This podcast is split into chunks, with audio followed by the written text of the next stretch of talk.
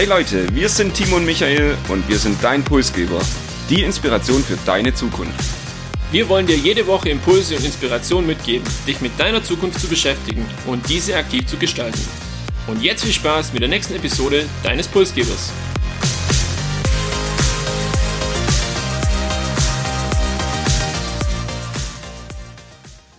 Ab heute ist die Erde unsere einzige Anteilseignerin. Ja, mit diesen Worten verschenkte der Gründer Yvonne Chouinard vor kurzem sein Unternehmen Patagonia. Ein nicht gerade alltägliches Ereignis, wie ich finde. Ähm, Chouinard hat es aber geschafft, Umweltschutz, Nachhaltigkeit und Erfolg in der Vergangenheit zu vereinen und so auch seine gelebten Werte auf das Unternehmen zu übertragen. Und nun wurde das Unternehmen ja quasi an die Erde verschenkt, kann man sagen. Wir schauen uns heute die Besonderheit des Unternehmens an und vor allem auch, wie es dazu kam. Patagonia, eine Marke, die aus den USA kommt. Jetzt weiß ich nicht, Micha, was du so in deinem Kleiderschrank hast. Findet sich der Patagonia wieder oder hattest du bereits Berührungspunkte überhaupt zu dem Unternehmen oder auch zu der Marke? Die erste Frage kann ich tatsächlich sehr einfach beantworten. Nein, ich habe keine Klamotten oder Kleidung von Patagonia. Und ich muss auch gestehen, bis vor einigen Wochen, als es dann auch eben groß in den Nachrichten stand, war mir auch die Marke und das Unternehmen so nicht bekannt. Inzwischen weiß ich, es geht um Outdoor-Kleidung und ich muss sagen, heute könnte ich so eine warme Outdoor-Jacke hier in unserem kleinen Podcast-Studio auch gut gebrauchen. Die Heizung scheint seit einigen Wochen aus zu sein und es ist recht kalt. Nichtsdestotrotz wollen wir vielleicht mit dem Thema auch uns bisschen warmen heute und die Frage auch zurück an dich, Timo. Dir ist zumindest das Unternehmen schon bekannt. Hast du auch irgendwelche Kleidungsstücke davon? Selber Kleidungsstücke habe ich keine von Patagonia, aber ich kenne den Schriftzug und vor allem das T-Shirt äh, mit der schwarzen Aufschrift und dem Berg dann auf dem Rücken, sage ich mal, das doch viele, viele tragen. Das ist mir durchaus bekannt. Ich war vor kurzem in den USA auch da. Patagonia kommt ja aus den USA, aus Kalifornien und da sieht man schon viele, viele Leute mit der Marke dann eben auch rumlaufen. Jetzt ist natürlich die Frage, ähm, wie kam es zu Patagonia, wie wurde das Unternehmen gegründet und wenn ein Unternehmen gegründet wird, braucht es auch einen Gründer und ich würde sagen, den schauen wir uns jetzt zu Beginn mal genauer an. Und ich kann versprechen, es lohnt sich, wie ich finde, wirklich ein einzigartiger Gründer und eine besondere Persönlichkeit. Yvonne Chouinard, auch hier natürlich die Aussprache vielleicht bisschen individuell und nicht ganz sicher richtig, wuchs als Kind in Kalifornien auf, und ist, auch wenn das der Name irgendwie nicht vermuten lässt, damit wohl Amerikaner.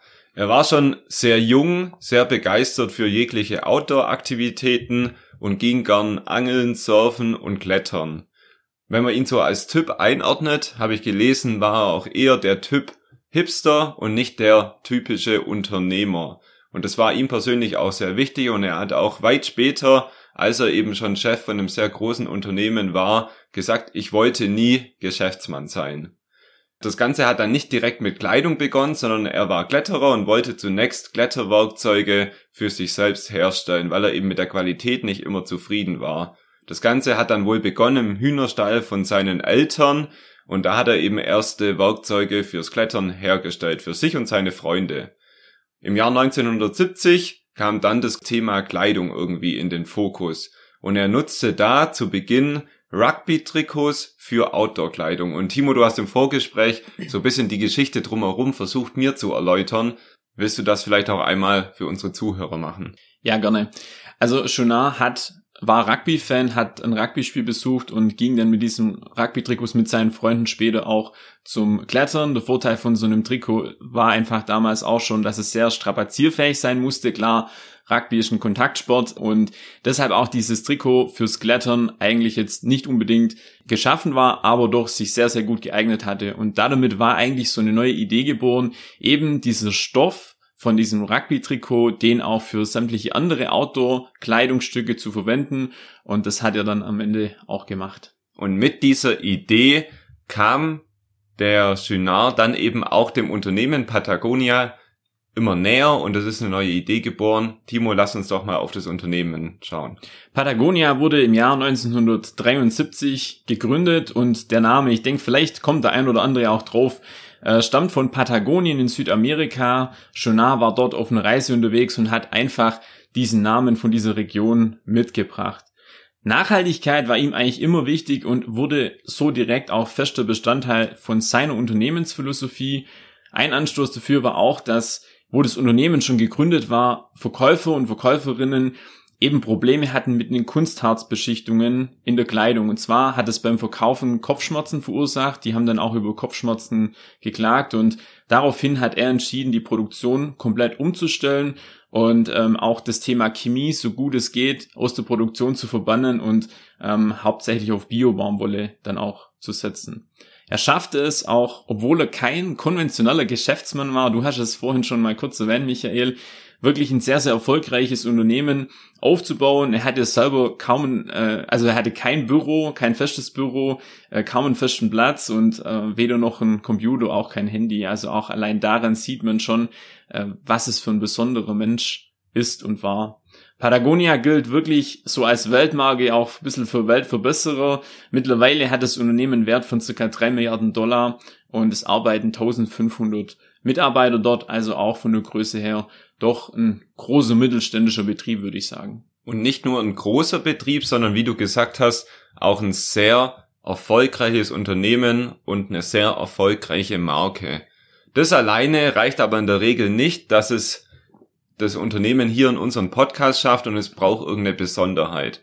Und diese Besonderheit ist wahrscheinlich bei Patagonia auf jeden Fall die ökologische Verantwortung und irgendwo so ein bisschen auch die Zweckbestimmung und die Philosophie des Unternehmens.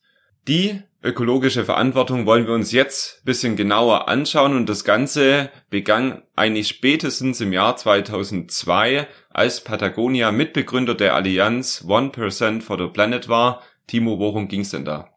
Ja, das war ein freiwilliger Zusammenschluss von Unternehmen und das Besondere in diesem Zusammenschluss ist einfach, dass sich die Unternehmen verpflichten, ein Prozent des Gesamtumsatzes oder zehn Prozent vom Gewinn an Umweltorganisationen jährlich zu spenden. Ganz spannend, bei Patagonia war es erst der Gewinn und später hat man dann umgeschwenkt auf den Umsatz, da der zu spendende Betrag mit dem Umsatz einfach höher war. Und eben diese Abgabe wird ja dann auch als Earth Tax oder Erdensteuer bezeichnet. Und es ist dem Gründer hier auch sehr wichtig, das eben so zu bezeichnen, weil er sagt, wir als Menschen, wir nehmen was von der Erde und müssen da auch einen gewissen Teil wieder zurückgeben. Und er will da mit seinem Unternehmen irgendwie eine Vorreiterrolle angehen. Jetzt ist das Unternehmen mit Outdoor-Jacken ja nicht gerade unbedingt mit Nachhaltigkeit in Verbindung zu bringen. Outdoor-Jacken sind am Ende auch ein Konsumgut. Und deshalb ist es hier dem Unternehmen auch sehr wichtig, für das Reparieren, das Recyceln oder einfach das Wiederverwenden von Kleidungsstücken auch zu werben. Und seit 2011 macht es das Unternehmen auch sehr bewusst und ja auch in den sozialen Medien sehr stark. Da gab es auch ein Ereignis an dem Black Friday, was ich glaube sehr bekannt ist, sehr berühmt ist und was, wenn man sich mit Marketing beschäftigt, auch in allen Fachzeitschriften steht. Was ist denn damals passiert und wie sah der Cliff am Ende aus? Also sehr beeindruckend und zwar hat das Unternehmen eine komplette Seite in der New York Times gekauft. Ich glaube, die war sogar ziemlich weit vorne und hat dort eine eigene Werbeanzeige geschaltet. Aber nicht eine klassische Werbeanzeige, sondern wirklich was sehr Kontroverses. Auf dieser Werbeanzeige stand, kaufen Sie diese Jacke nicht. Und da war ein Bild von einer Jacke von Patagonia abgedrückt, abgedruckt und ähm, auf der rechten Seite wurden alle Umweltkosten, die diese Jacke verursacht, eben aufgeführt.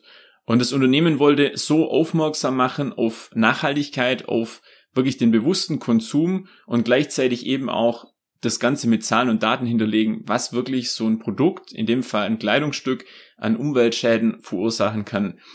Ich persönlich bin mir da noch nicht so ganz sicher, ob das nicht auch vielleicht ein cleverer Marketing-Effekt ähm, oder Gag war letztendlich. Äh, ich finde es eine Mega-Aktion. Ich weiß nicht, wie geht's dir da damit? Kannst du es vielleicht ein bisschen einschätzen? Ich würde es auch ähnlich sehen mit dem, was ich über das Unternehmen bisher kennengelernt habe, würde ich es dem Unternehmen abkaufen, dass es komplett ernst gemeint war. Nichtsdestotrotz hat es nachher am Ende auch den Umsatzzahlen überhaupt keinen Abbruch getan und es zeigt mittlerweile die Statistik, dass danach deutlich mehr Jacken dann auch umgesetzt wurden. Also es war am Ende auch eine sehr gelungene Marketingaktion.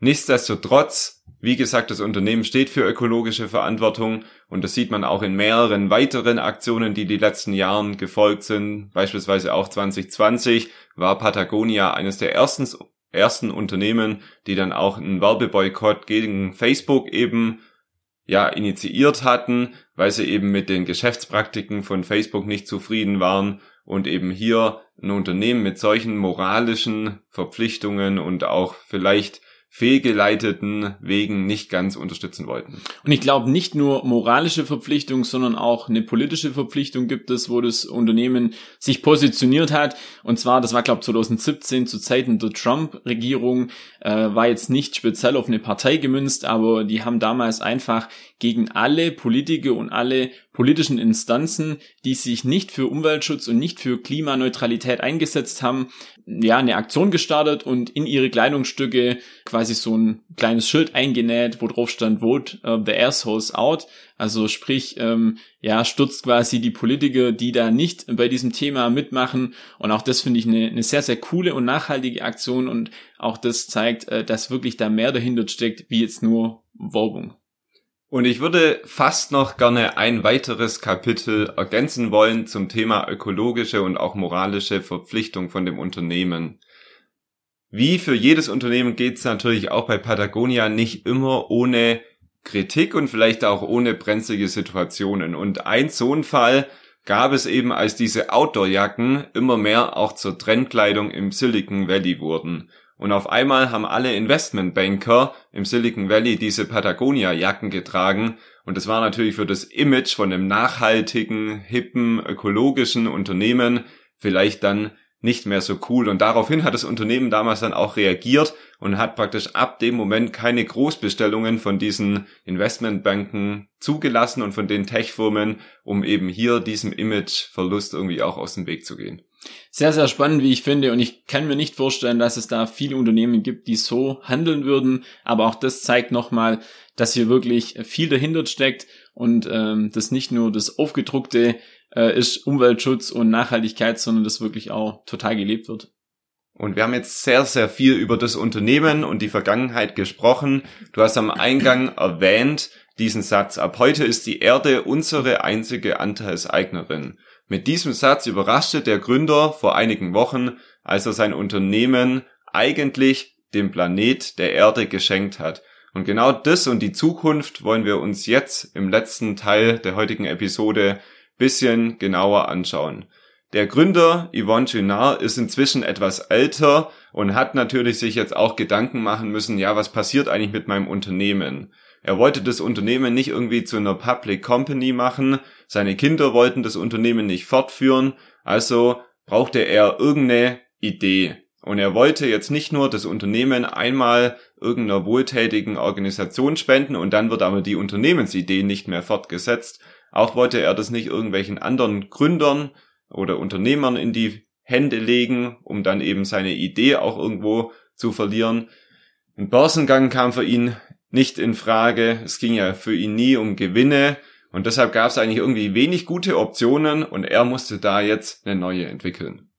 Genau, er hat quasi seine eigene neue Option für die Zukunft seiner Firma entwickelt.